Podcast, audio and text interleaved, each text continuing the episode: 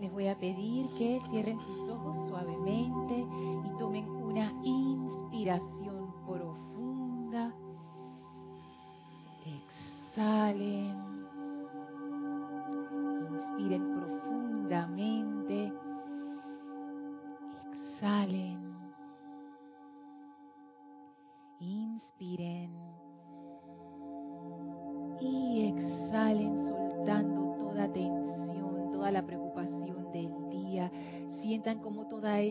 Resbala de ustedes y cae dentro de una gran llama blanca divina a sus pies, que ahora flamea hacia arriba, convirtiéndose en un gran pilar de fuego blanco cristal.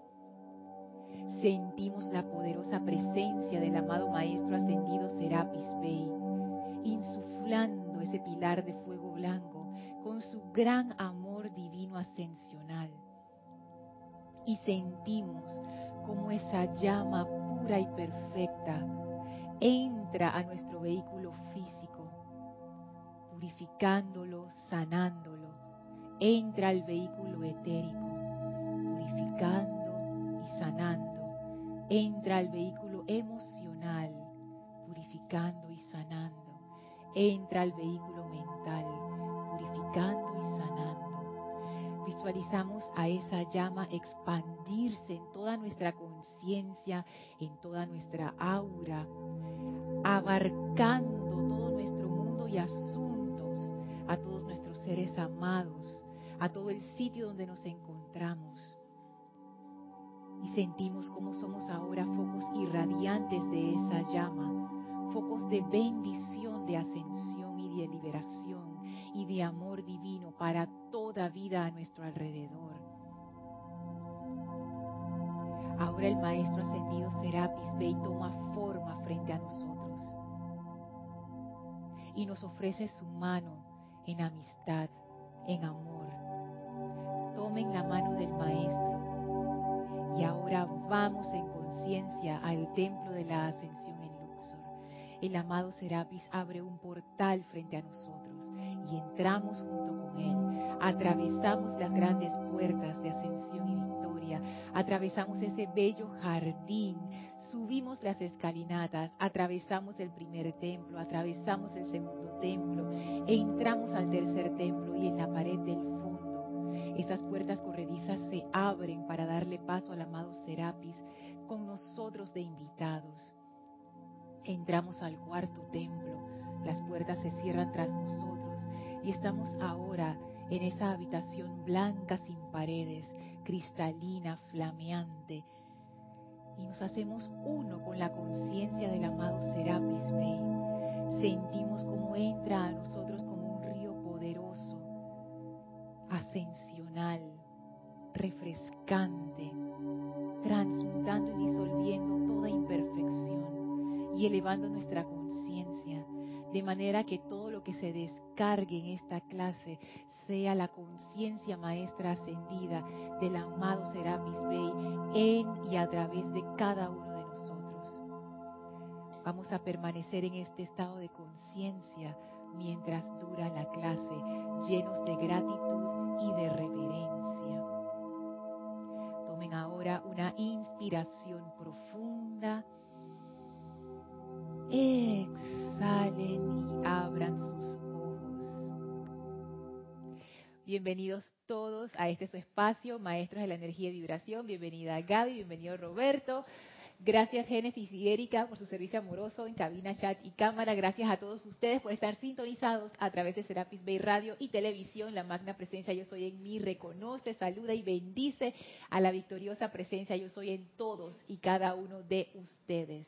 Yo estoy aceptando igualmente. Gracias por estar conectados, gracias por su atención, por su presencia física y virtual.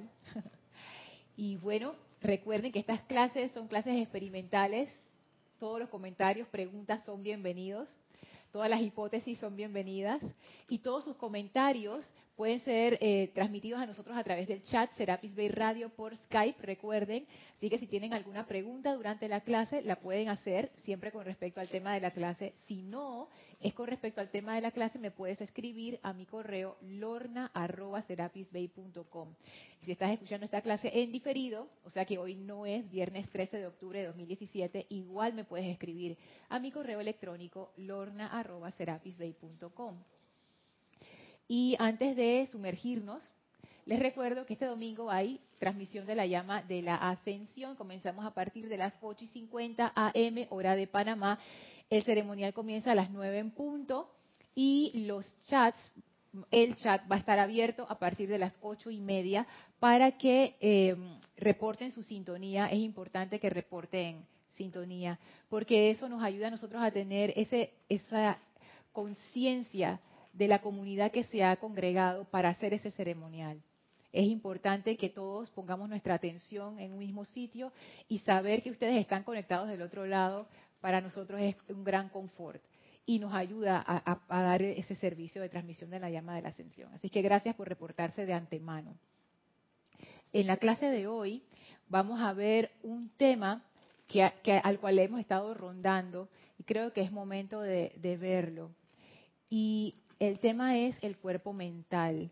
Cuando estábamos trabajando en los otros templos anteriores, el tercero creo, o el segundo, no recuerdo en cuál de los templos, empezamos a ver el asunto de los vehículos, creo que en el tercero, vimos cómo mantener la armonía en el cuerpo físico, en el etérico y en el emocional, pero nunca dimos el mental. Y eso quedó así porque en aquel momento sentí como que no era el momento para ver el mental. Y al llegar al cuarto templo, sentí, bueno, este es el, este es el templo para ver el cuerpo mental. Pero no sabía en qué momento eso se iba a dar.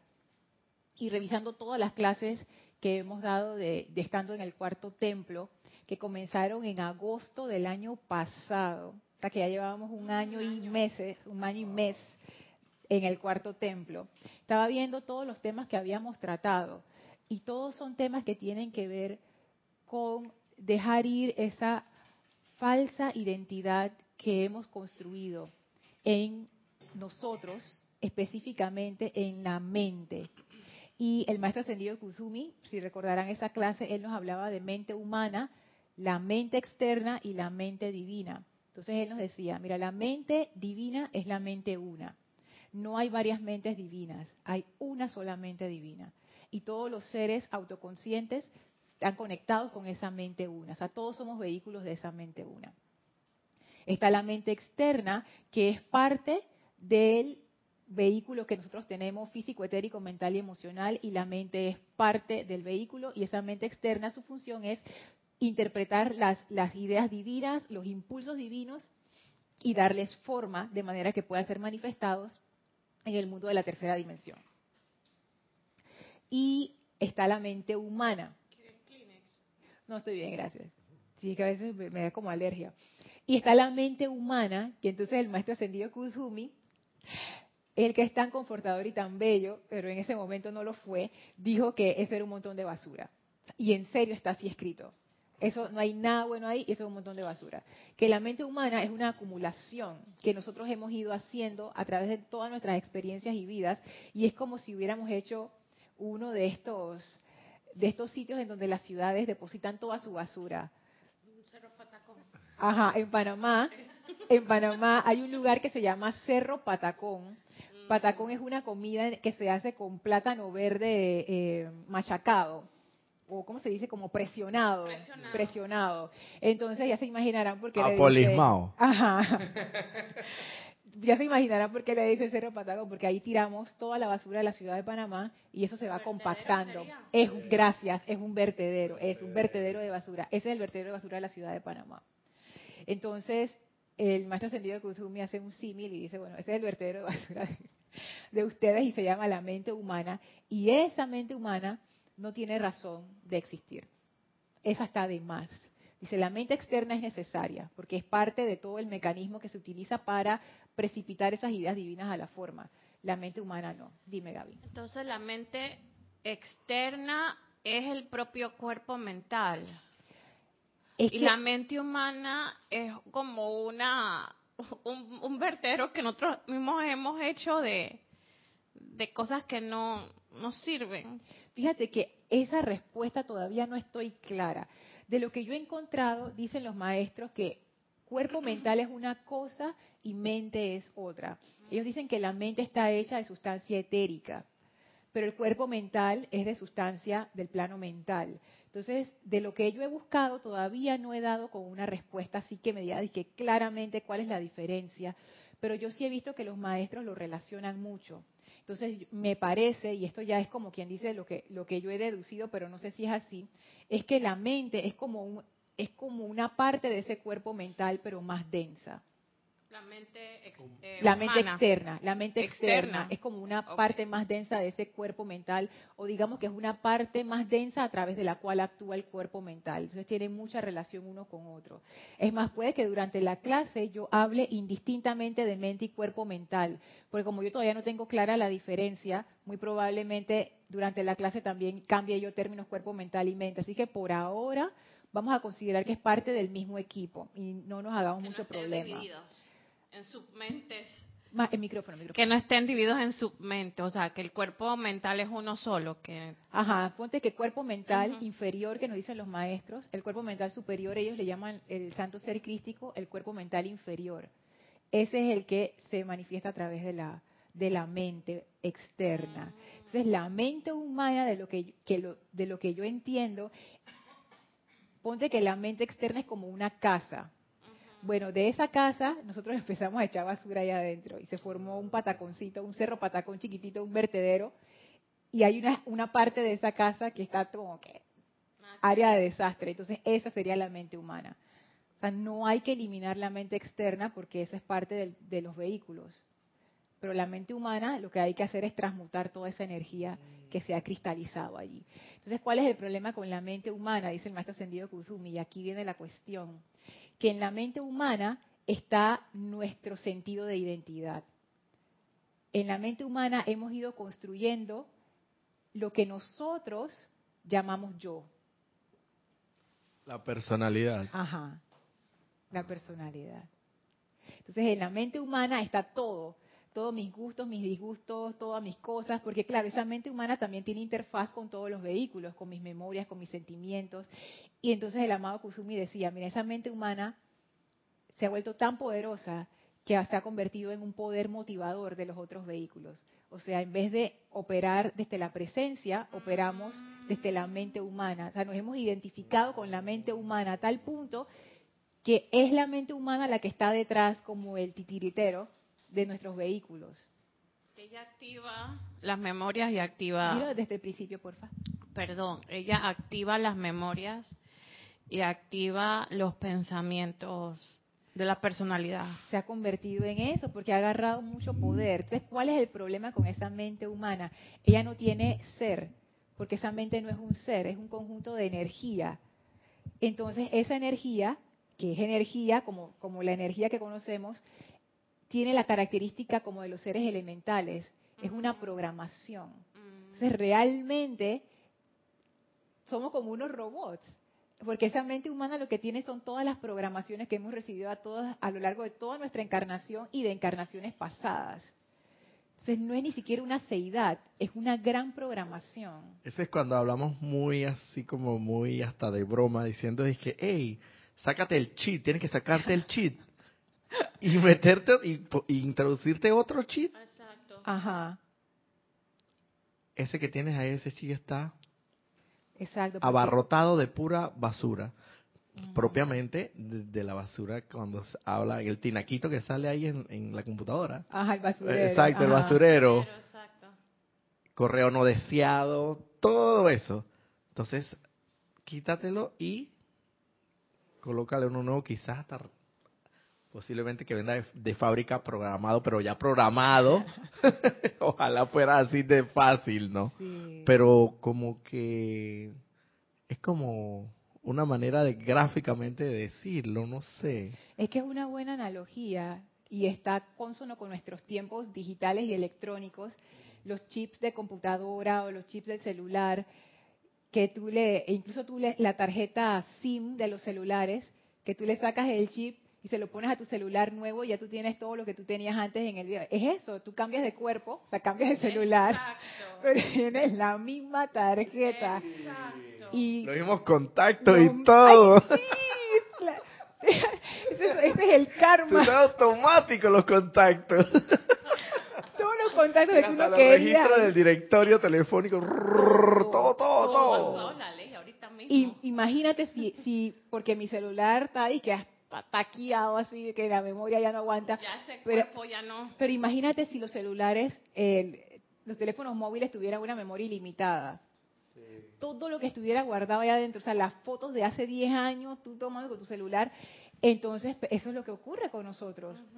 Lo que cambia, cambiamos en los cuerpos, pero el chip ese que tiene todas las memorias, todos los pensamientos y toda la programación, ese es el mismo y se Y- repite de vida a Y vida. tú sabes algo, esto, Lorna, como cosa curiosa, porque yo lo hice, yo la única manera que tú puedas borrar todos esos contactos y mantener el mismo número, mantener el mismo número, a ver, a ver, a- algo así, es reseteando totalmente el sistema. O sea, tienes que, que totalmente reprogramarlo. Prácticamente, y, y- y te hace una advertencia. Esta, esta operación que usted está a punto de hacer le va a borrar todos los archivos, todos los contactos, o sea, como quien dice, vas a comenzar de cero. Es la única manera de hacerlo. Y, y, y no es cualquiera el que toca ese botón de aceptar, porque sabe que tiene fotos, directorio, tiene contactos, el apego. Ajá. Entonces, Pero ahí está, ¿no? Si, si no quieres tener nada, o sea, tienes que resetearlo, pero Y fíjate, eso es un buen ejemplo. porque- reformatearlo, creo que es la, la palabra. Ajá. Formatearlo, reformatearlo o formatearlo nuevamente, también, algo sí, así, algo así. Pero mira qué buen ejemplo, porque uno no quiere perder sus fotos, uno no quiere perder sus contactos. Eso, no es cualquiera el que quiere perder por donde ve eso. Génesis. Sí, saludos para todos los hermanos que están al otro lado. Tenemos una pregunta, Ajá. pero antes voy a, a reportar la sintonía. Ay, qué bien. Eh, tenemos a Dolores Villanueva y nos dice, buenas tardes, bendiciones para todos, reportando sintonía desde Guadalajara, México. Hola Dolores, Dios te bendice. Bendiciones. Flor Narciso desde Mayagüez, Puerto Rico. Dios te bendice, querida Lorna, y Dios bendice a todos mis hermanos. Reporto mi sintonía a la clase desde Florida. Dios te bendice. Dios te Flor. bendice. Bendiciones. Está Rosa Pérez desde Baja California, México. Buenas tardes, mil bendiciones para todos. Bendiciones. Dios te Bendiciones. bendice. Leticia López desde Texas, Estados Unidos. Hola a todos por allá, en sintonía en la clase de Lorna. Un abrazo fuerte. Bendiciones. Bendiciones, Dios te bendice, bendice. Leticia. Liciordia desde Guadalajara, México. Dios te bendice, amada Lorna y amados hermanos. Besos y abrazos. Ay, besos y abrazos, Liz. Bendiciones. Y Valentina de la Vega desde Eh. Madrid, España. Dios te bendice, Valentina. Dios te bendice. Bendiciones. Ya es de noche por allá. Sí, ella nos dice buenas noches. claro. sí. Están como, ¿qué? Como ocho horas adelante. Sí, y es Valentina de la Vega la que nos tiene un comentario que dice, bendiciones Lorna y a todos. Entonces, en las primeras razas que habitaron la Tierra, no tenían la mente humana. Es una, esta es una pregunta. No tenían la mente humana. Y en la segunda raza raíz tampoco tenían la mente humana. Eso vino a partir de la tercera, Mm. que fue lo que el amado Lanto, él tiene un discurso súper lindo de eso, que él explica cómo fue todo de la llegada de los rezagados. Ahí fue que se dio el, la separatividad, que es parte también de lo que en algún momento vamos a tratar con relación al cuerpo mental. Así es que sí, ellos no tenían mente humana, ellos tenían mente externa, pero no mente humana. Dice Erika que por eso lo tenían todo fácil. Pero sabes qué, yo, yo, yo debato eso. Yo también debato eso. Porque, sí, porque fíjate, tú le dirías, tú dirías que un niño de cuatro años, para él es fácil aprender a, dibujar y a pintar sin salirse de la línea. O aprender cálculo integrado. No, cálculo integrado no, porque son muy chiquitos. Pero un niño, un niño de, de seis años, aprender a leer y a escribir, es difícil para esa conciencia. Porque ellos tenían conciencia infantil, ellos eran acababan de llegar, eran unos niños. Entonces, para nosotros que ya tenemos una conciencia más madura, ay, qué, ridículo de que pintando dentro de la línea. Pero para ellos en ese momento, en esa conciencia infantil, eso era bien difícil. Erika dice que ella también llegó como una niña en conciencia. No, ellos no tuvieron los rezagados, dice Erika. Ay, es que eso de los rezagados fue un episodio interesante, porque según los maestros cuentan, cuando se dio la llegada de los rezagados hubo una contaminación y ahí fue donde empezó la conciencia de separatividad. Y la conciencia de separatividad lo que fue es un como que fraccionó. Y aquí yo, ya aquí me meto en esas partes que son hipótesis. Yo pienso que antes había lo, lo, que era el cuerpo mental, y era el cuerpo mental. Estaba el cuerpo mental conectado con la mente divina y la mente externa, pero eran una unidad. Y al llegar los rezagados y al darse la contaminación, ahí fue donde hubo la partición. Entonces hubo una desconexión. La mente divina quedó por su lado, tirada por un lado, y la mente externa quedó por el otro. Pero al no tener la mente externa dirección, que era la parte que se tomaba de la mente divina, la mente externa perdió la, conexión interna y empezó a buscar. ¿Y dónde la encontró? Afuera y empezó a pegarse afuera y eso, eso fue el descalabro. Ahí, ahí fue donde todos nos tropezamos y nos caímos. Entonces, ese, ese es el, esa es como la cuestión aquí. Entonces, esa falsa identidad que está concentrada en esa mente humana, que y, la, cuestión es que nosotros estamos identificados con eso. O sea, ese, ese realmente es el problema. Porque si no estuviéramos identificados con la mente humana, si no estuviéramos conectados con nuestra presencia, nosotros le pudiéramos meter fuego violeta a la mente humana y poco a poco eso se va transmutando. Pero nosotros pudiéramos actuar desde la presencia. El problema es que estamos identificados con la mente humana. Entonces ahí, pienso yo, está como el meollo del asunto. ¿dónde está ese, ese ser que se cree separado? Está allí. Y es un problema de la mente. Entonces, en la clase de hoy, quiero ver con ustedes algo que Jorge comentó hace mucho tiempo y que a mí siempre me quedó. Y yo quedé pensando en eso, de por qué ese fraccionamiento en el cuerpo mental nos metió en ese problema tan grande. Sea, ¿por, ¿por qué? y qué es lo que es el cuerpo mental realmente. sí, realmente. Una de las cosas que Jorge decía era que las plantas y los animales no tenían cuerpo mental. Las plantas lo que tienen es cuerpo etérico y tienen un cuerpo emocional incipiente, o sea, no está desarrollado, sino que es un cuerpo emocional como quien dice apenitas. Entonces las plantas realmente funcionan físico, etérico, incipiente emocional. Jorge decía también que los animales tienen un cuerpo etérico y un cuerpo emocional, incipiente mental, o sea que ellos funcionan físico, etérico, emocional y un poquito en el mental.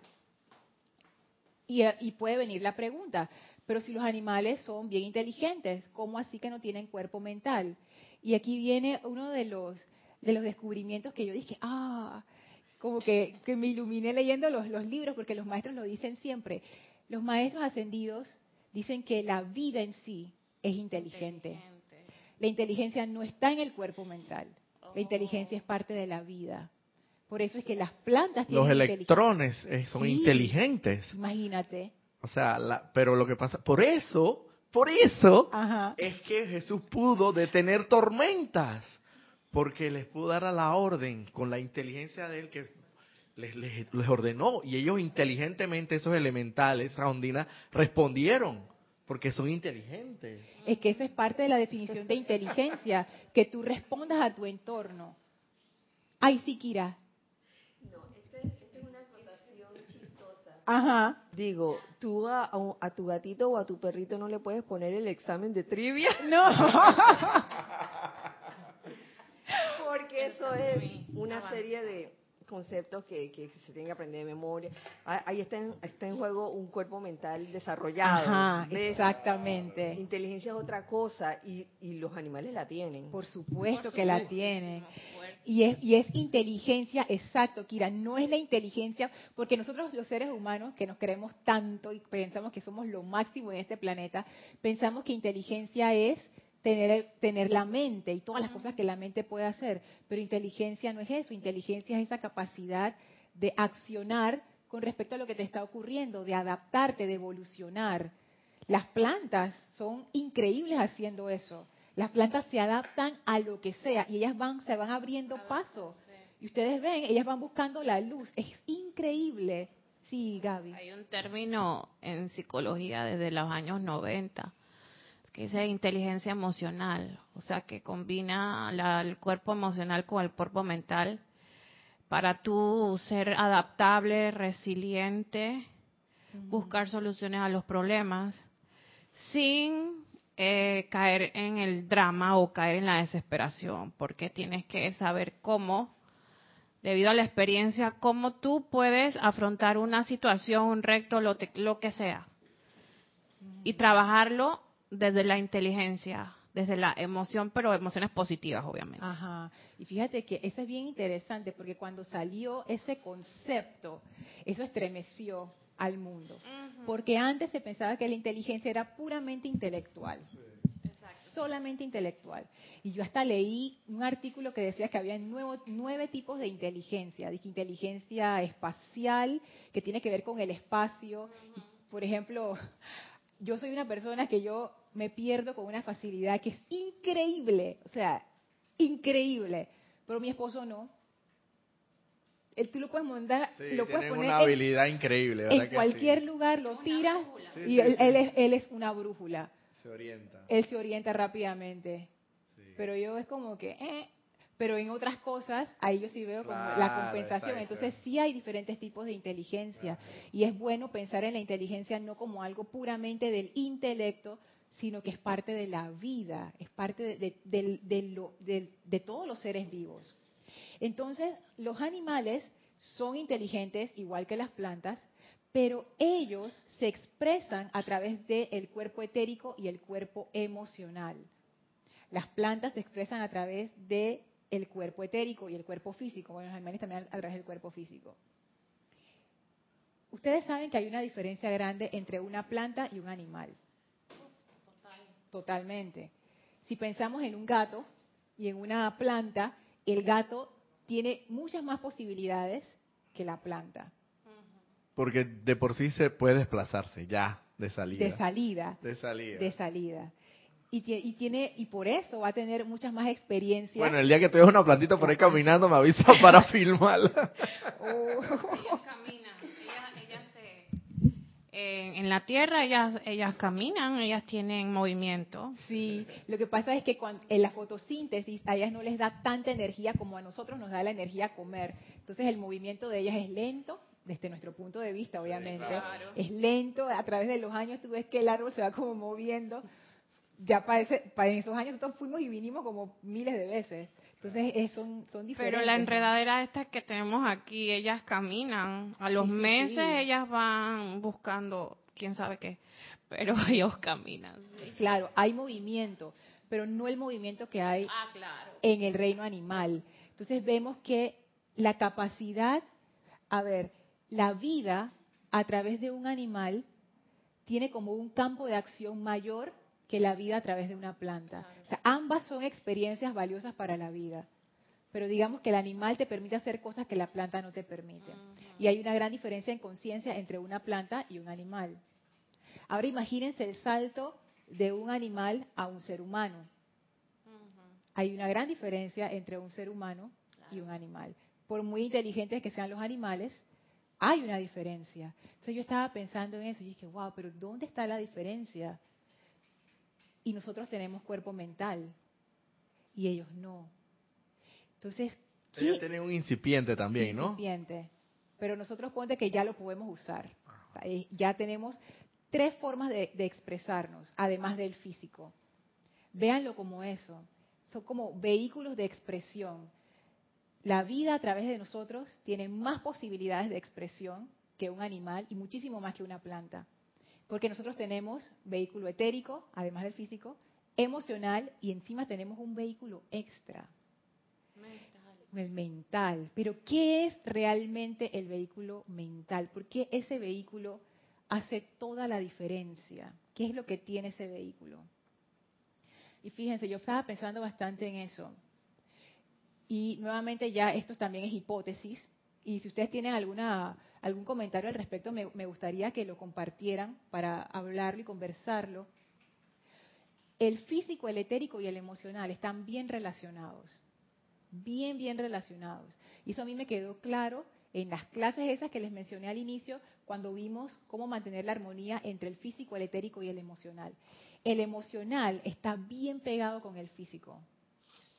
Es más, es tan fuerte que cuando uno siente una rabia, tú de una vez donde las, las, sientes en el físico. Exacto. Es más, yo hasta me he enfermado de rabias que he agarrado. Y yo lo, y, y, por estar en autoobservación yo me he dado cuenta de eso. Exacto. O cuando te asustas. De una vez uno siente el golpe aquí en, en, el plexo solar. Tanto así que, que, hay gente que del susto se, se la muere. también. Entonces eso, eso es una reacción de tu cuerpo emocional que tiene un, un impacto directo en el físico, porque el cuerpo emocional y el cuerpo físico, y el etérico y el físico, están súper relacionados. Ellos son como una triada. Pero entonces viene el cuerpo mental, que yo creo que el cuerpo mental es como otra liga, es otra, es otro nivel. Y este vehículo, ¿por qué es tan interesante? Fíjense, una planta puede cambiar ser una planta. Una planta sigue siendo planta. Un animal puede cambiar su naturaleza. Tampoco. No, tampoco. Un león será un león toda, su encarnación. Pero el ser humano. Micrófono, micrófono. Pero el ser humano, sí. ¿Qué es lo que hace eso posible? El cuerpo mental. Yo creo, esa es una hipótesis, yo creo que es el cuerpo mental. Es más, me voy un paso más allá. Yo creo que si tú eres un ser autoconsciente, para tú poder expresar libre albedrío, tú necesitas un cuerpo mental. Si tú no tienes un cuerpo mental, no lo vas a poder hacer. Sí, porque Dios tiene ideas. Y de la única forma que tú puedes atrapar esas ideas es con un cuerpo mental aquí.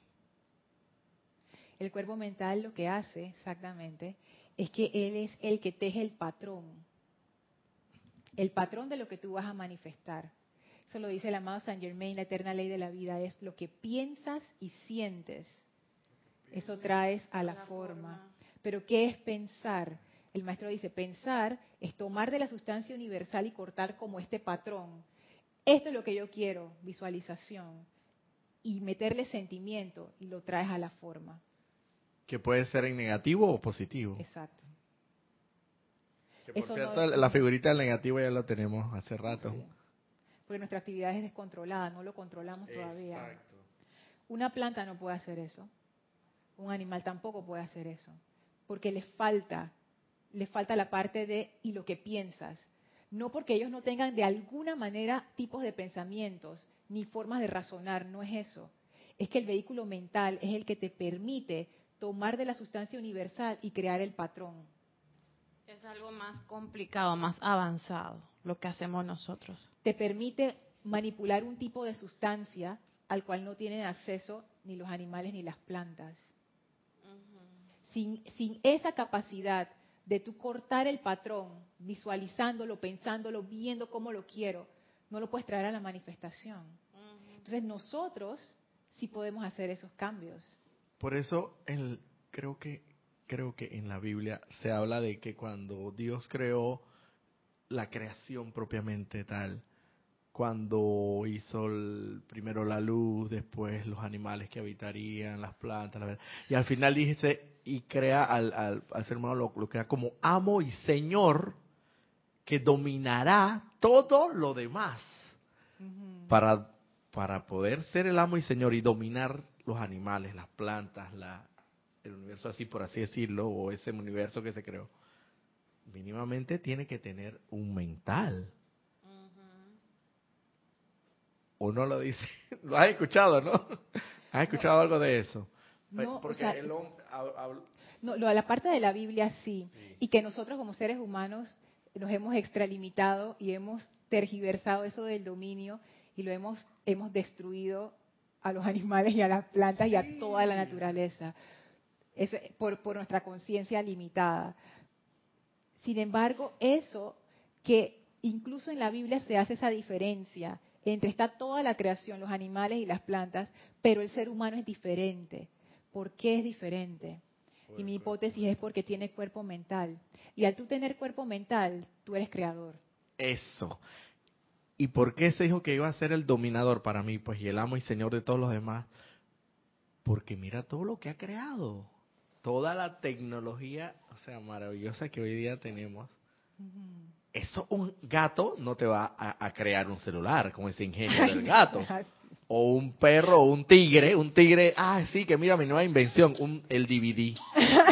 o sea, no, es un, fue un es un ser humano el que ha podido todo esto, o sea, por la mente esa maravillosa que tiene, creativa, y con la energía de Dios.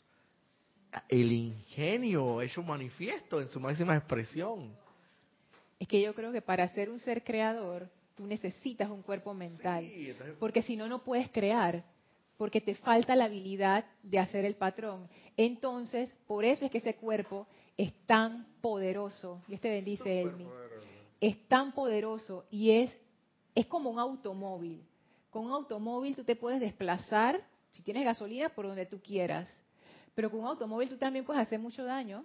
Oh, tú puedes, tú puedes matar gente por ahí, o sea, de verdad. Es como las creaciones de, de las armas, las armas nucleares, las armas propiamente, todo el tipo de armas.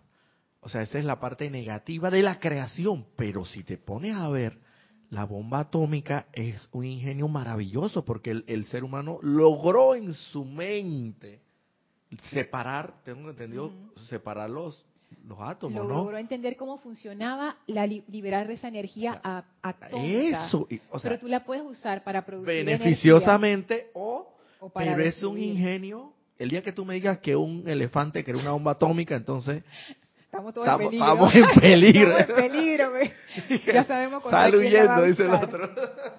Entonces, imagínate qué ingenio tan, pero entonces para para como lo que tú dices, dependiendo para qué lo vayas a utilizar.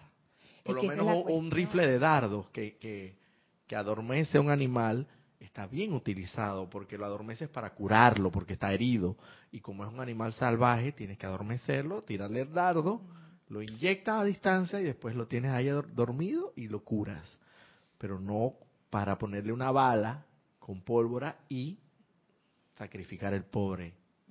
O sea, todo, de, como dices tú. Pero son creaciones maravillosa. Es que esa es la cuestión del cuerpo mental. Esa es la cuestión del cuerpo mental. Si tú tienes una conciencia en unicidad, tú lo vas a usar bien.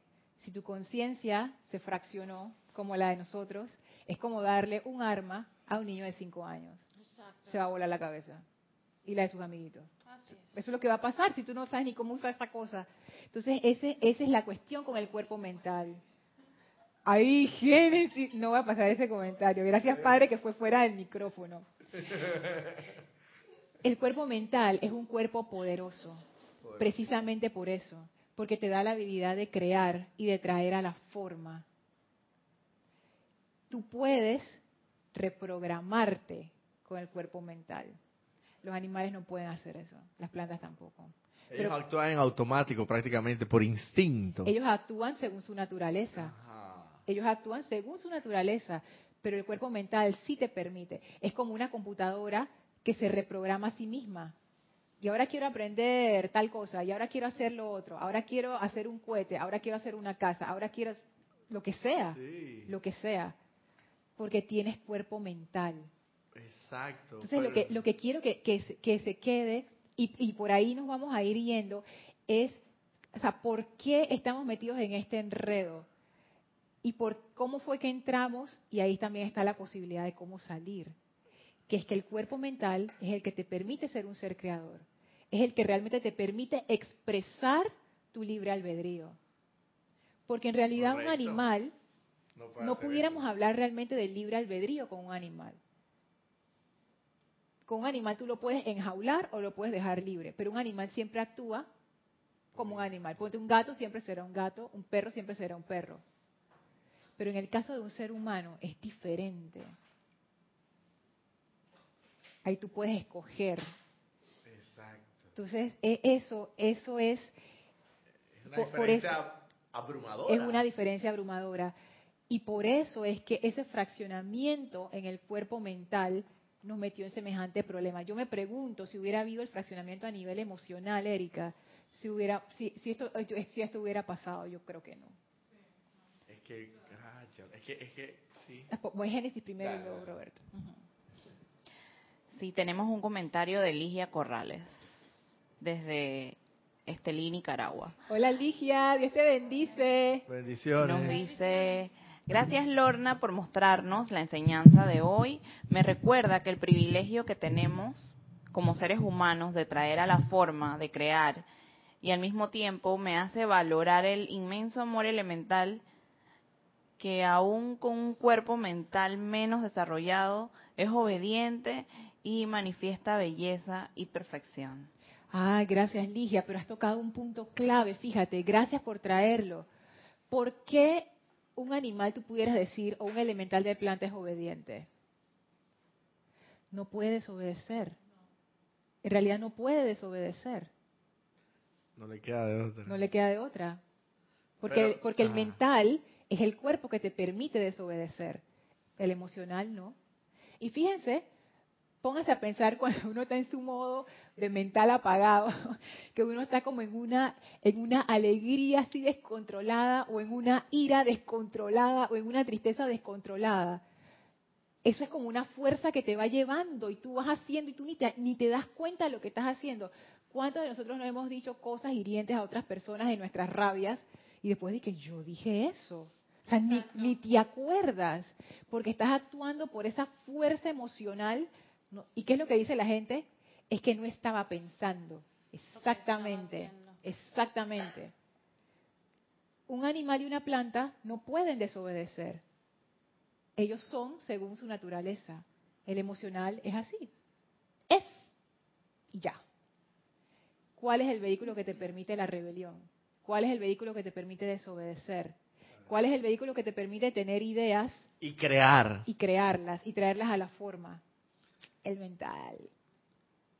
Por eso entonces que se dice que los maestros ascendidos, y nosotros también tenemos ese poder creativo, que de hecho, pero los maestros ascendidos me imagino que en las octavas de luz, ellos tomarán, no sé, no, sé cómo será aquello, ¿no? Pero tomarán de aquella sustancia luz primigenia y la traerán y no sé cómo harán, pero harán edificaciones, no sé, cosas maravillosas. Eso es lo que ellos cuentan en para, para expandir el reino de Dios en, jardines inmensos, yo no sé qué harán. Y nada más para acotar a lo que tú dices, el poder creativo, nos dicen los maestros ascendidos, está en la llama triple. Nada más que ese, ese poder creativo se puede expresar a través de diversos vehículos.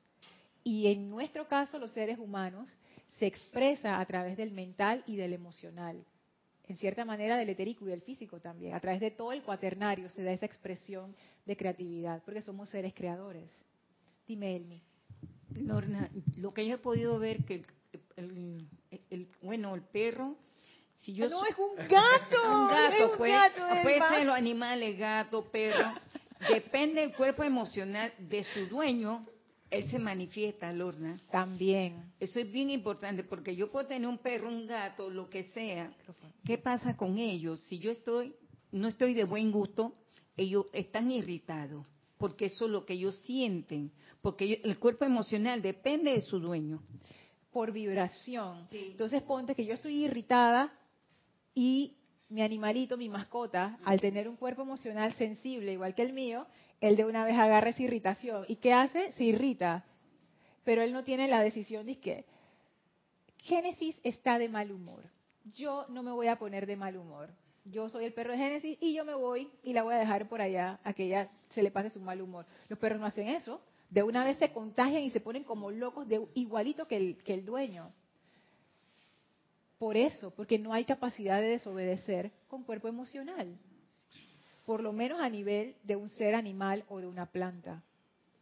Pero yo no sé si yo solamente lo he visto en películas o me lo han contado, me lo han narrado, no lo he vivido. Creo que una vez lo viví, no recuerdo muy bien. Que cuando, por lo menos así mismo, cuando el, ser humano está, eh, el ser humano que tiene una mascota, un perro en este caso, esto está triste y está llorando, y así está en la cama, ponte pues el ser humano llorando, el perrito se sube y te comienza a lamer. Claro. Porque eres un ser inteligente. Como que a consolarte. Porque eres un ser inteligente y tiene cuerpo emocional. Él de una vez como que siente que tú estás triste, que tienes un congojo. Es que eso es lo que quiero decir. Gracias por traerlo nuevamente. Los animales son inteligentes, los animales te responden, los animales resuelven problemas. Eso está comprobado por la ciencia. Imagínense, los animales utilizan herramientas que se pensaba que solo los seres humanos lo hacían. Falso, los animales también lo hacen. Los primates, ellos se juegan bromas entre ellos, tienen sistemas sociales bien sofisticados. Los mamíferos también, los lobos, las, incluso los insectos, hay insectos que tienen colonias. O sea, hay gran inteligencia en el reino animal, hay gran inteligencia en el reino de las plantas. O sea, no, es, no estamos diciendo que ellos no pueden, no. Hay inteligencia porque la vida es inteligente. Lo que estamos diciendo es que el cuerpo mental te permite expresarte de una manera que no se le permite a los animales y a las plantas porque no tienen ese vehículo. O sea, es como, es como si tú en tu celular no tuvieras WhatsApp, que es una aplicación que todo el mundo tiene. Entonces viene Roberto y dice, hey, mándame la información por WhatsApp. Ah, ya la, Roberto, yo, yo no tengo WhatsApp. Ay, a la vida. Y después Erika dice, no, te mando una cosa por WhatsApp, pero no encuentro tu contacto. Ay, que yo no tengo WhatsApp. Ay, bueno, pues. Y todo el mundo, Roberto y Erika, intercambiando cosas por WhatsApp. Yo dije, ay, es que mi celular es de la vieja era, él no tiene, ni siquiera tiene pantalla, tiene un poco de teclas ahí, no, no tengo WhatsApp. O sea, no, no tienes, no puedes acceder a ese plano de conciencia, donde todo el mundo está transmitiendo información en tiempo real y tú estás como quien dice esperando a que te cuenten. Entonces, es eso. La vida a través de un animal y de una planta no tiene el vehículo mental para expresarse por ende no tiene esa forma de, crear como lo tienen los seres que sí tenemos cuerpo mental y que podemos traer cosas a la forma. Esa parte es, es importante. Lorna, sí, tú sabes que las arrieras, cuando viene el invierno, ellas empiezan a cargar su comida durante ese periodo y tú la ves por la noche cargando su hojita y yo he sido bien curiosa y me, he escarbado el hueco y he visto en ese hueco cualquier cantidad de hoja, de metales, lo que ellos llevan para cubrir su invierno, porque se va a tapar todo, se va a inundar y no van a tener que comer. Entonces, por eso que ahora vine a comprender que sí son inteligentes. Claro. y también sé que cuando estaba Tyson aquí, que estaba vivo, él, él siempre estuvo al lado de Jorge. Yo nunca oí a Tyson ladrar, nunca ladró, nunca, nunca lo escuché. Pero era por la parte emocional de su amo, que estaba en una armonía y esa armonía la recibía él, mira. Él le ladraba a algunas personas, pero cuando él estaba con Jorge, él estaba bien tranquilo, ahí echadito, feliz de la vida. Sí. Él tenía una sintonía muy especial. Tai Tai, que era una mascota que tenía Jorge. Ay, divino. Bueno, aquellos de ustedes que lo conocieron, a los que no lo conocieron, qué pena. Bello, bello perrito, bello animal. Es el papá de Mushu, ¿no? De Mushu. Sí, pues Él, fue el patriarca de muchos. Y de hecho, los perros tienen en sí su personalidad, porque los animales tienen personalidad, tienen como sus formas de ser, pero a pesar de eso, ahí está la parte incipiente del cuerpo mental, no es como la monstruosidad que tenemos los seres humanos, que no, perdón Kira, pero es que perdón, pues no es monstruosidad, pero yo, yo pienso que sí, fíjate, yo sí pienso que sí, porque es como una deformación de la conciencia. No, yo no estoy, yo no estoy hablando mal del vehículo. Yo lo que estoy diciendo es que la parte esa de la mente humana es una deformación. Esa parte está de más, que se dio por el fraccionamiento, la conciencia de separatividad. Pero gracias por decirlo, porque alguien también puede estar pensando, estoy hablando del vehículo. No estoy hablando del vehículo. El cuerpo mental es necesario. Ese cuerpo mental es súper importante. Sin ese cuerpo no, no, no perdemos, perdemos nuestra capacidad creadora. Entonces, sabes que yo aprendí al contrario, a apreciar, como decía Ligia, porque si yo no tuviera cuerpo mental, yo no pudiera expresarme como yo me expreso. Y esa expresión dice, oye, pero tú lo que eres es un animal, tú no piensas. Es totalmente falso. Si no... no, pero ponte a ver con, con los ejemplos que estás dando. Tú no piensas, dice, tú lo que eres es un animal, tú no piensas acaso. Te está diciendo que al no pensar, al no tener mental, te convertiste en animal. Ah, bueno, por, ese lado, tú. sí que si no tenemos mental, entonces seríamos animales. Porque no teníamos ese raciocinio, ese poder creativo, todo eso. Que es una expresión muy muy muy vulgar de por ahí, de aquí del vulgo, pero... Pero sí, ahora que lo mencionas, tiene, tiene sentido, tiene sentido. Pero no es... Ajá, exacto, pero de, pierde, desde, desde este punto de vista, pierde su parte ofensiva y se convierte como en, como en, un, como en una afirmación como que, hey, no, no tienes cuerpo mental. O sea, usa tu cuerpo mental, oye. Exacto, usa tu cuerpo mental. Usa tu cuerpo mental. No seas como los animales que no tienen cuerpo mental. Kira, se me ocurre que ahora que tú estás hablando de la monstruosidad. Ay. tú sabes que en los principios de hace muchos años, cuando dentro de la enseñanza se daban las clases de los cuerpos Siempre se habló del cuerpo astral inferior, del cuerpo astral superior, del cuerpo mental inferior, del cuerpo ah. mental superior. En verdad, lo que toca no es de que ahora vamos a eliminar el cuerpo mental inferior y nos vamos a quedar con superior.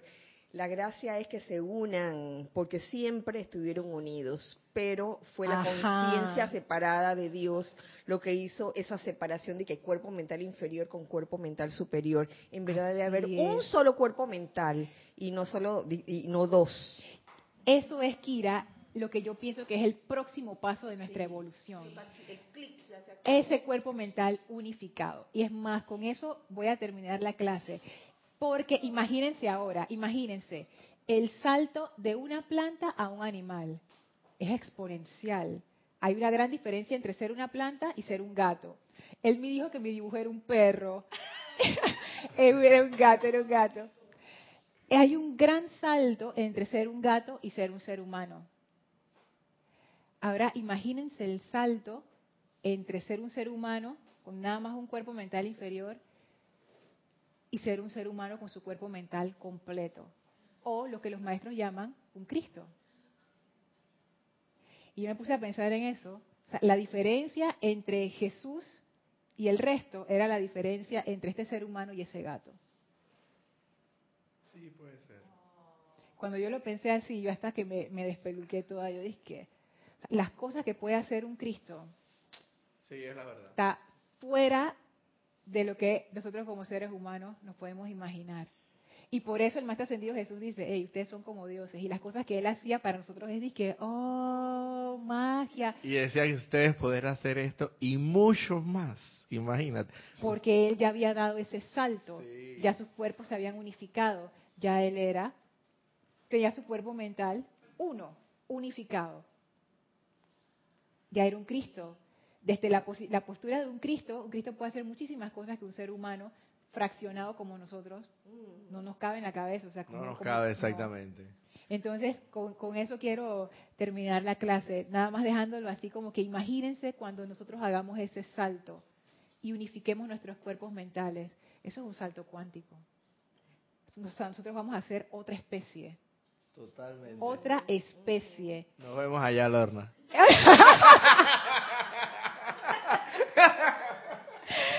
Roberto, Buenísimo.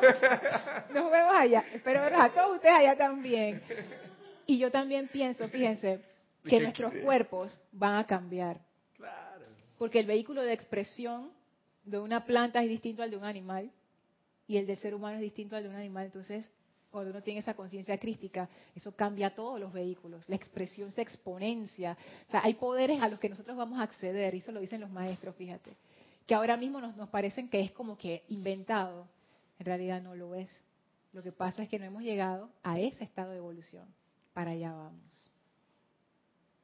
Como tenemos allá, que mírate el horno, ese cuerpo de luz. Allá seremos todos humildes y no habrán estos comentarios. Bueno, vamos a, terminar aquí. ¿Hay algún otro comentario allá? No, listo. Entonces vamos a, eh, a cerrar los ojos, a llevar nuestra atención al amado Maestro Ascendido Serapis Bey, a su radiante presencia, sintiendo el abrazo fuerte, amoroso, pleno del amado Maestro Ascendido Serapis Bey. Y sintiendo como el amado Maestro Ascendido Serapis Bey purifica nuestro vehículo mental. Purifica ese vehículo mental. Purifica el vehículo mental. Y acelera la unión con el santo ser crístico. Con gran amor y regocijo recibimos este regalo. Con gran reverencia y amor nos despedimos del Maestro y ahora nos retiramos del cuarto templo, nos retiramos del tercer templo, nos retiramos del segundo templo, nos retiramos del primer templo, descendemos las escalinatas, atravesamos el jardín, salimos por las grandes puertas de Luxor y a través de ese portal abierto por el Maestro regresamos al sitio donde nos encontramos físicamente. El portal se cierra frente a nosotros y estamos ahora llenos, bañados, cubiertos en esa gran llama de la ascensión para bendición de toda vida a nuestro ahora una inspiración profunda. Exhalamos y abrimos nuestros ojos. Antes de terminar, recuerden, servicio de transmisión de la llama de la ascensión este domingo a las 8 y 50 AM, hora de Panamá, a las 8 y media. Los chats se abren, el chat se abre para que reporten su sintonía. Yo soy Lorna Sánchez, esto fue Maestros de la Energía Vibración. Deseo para todos ustedes mil bendiciones. Muchas gracias.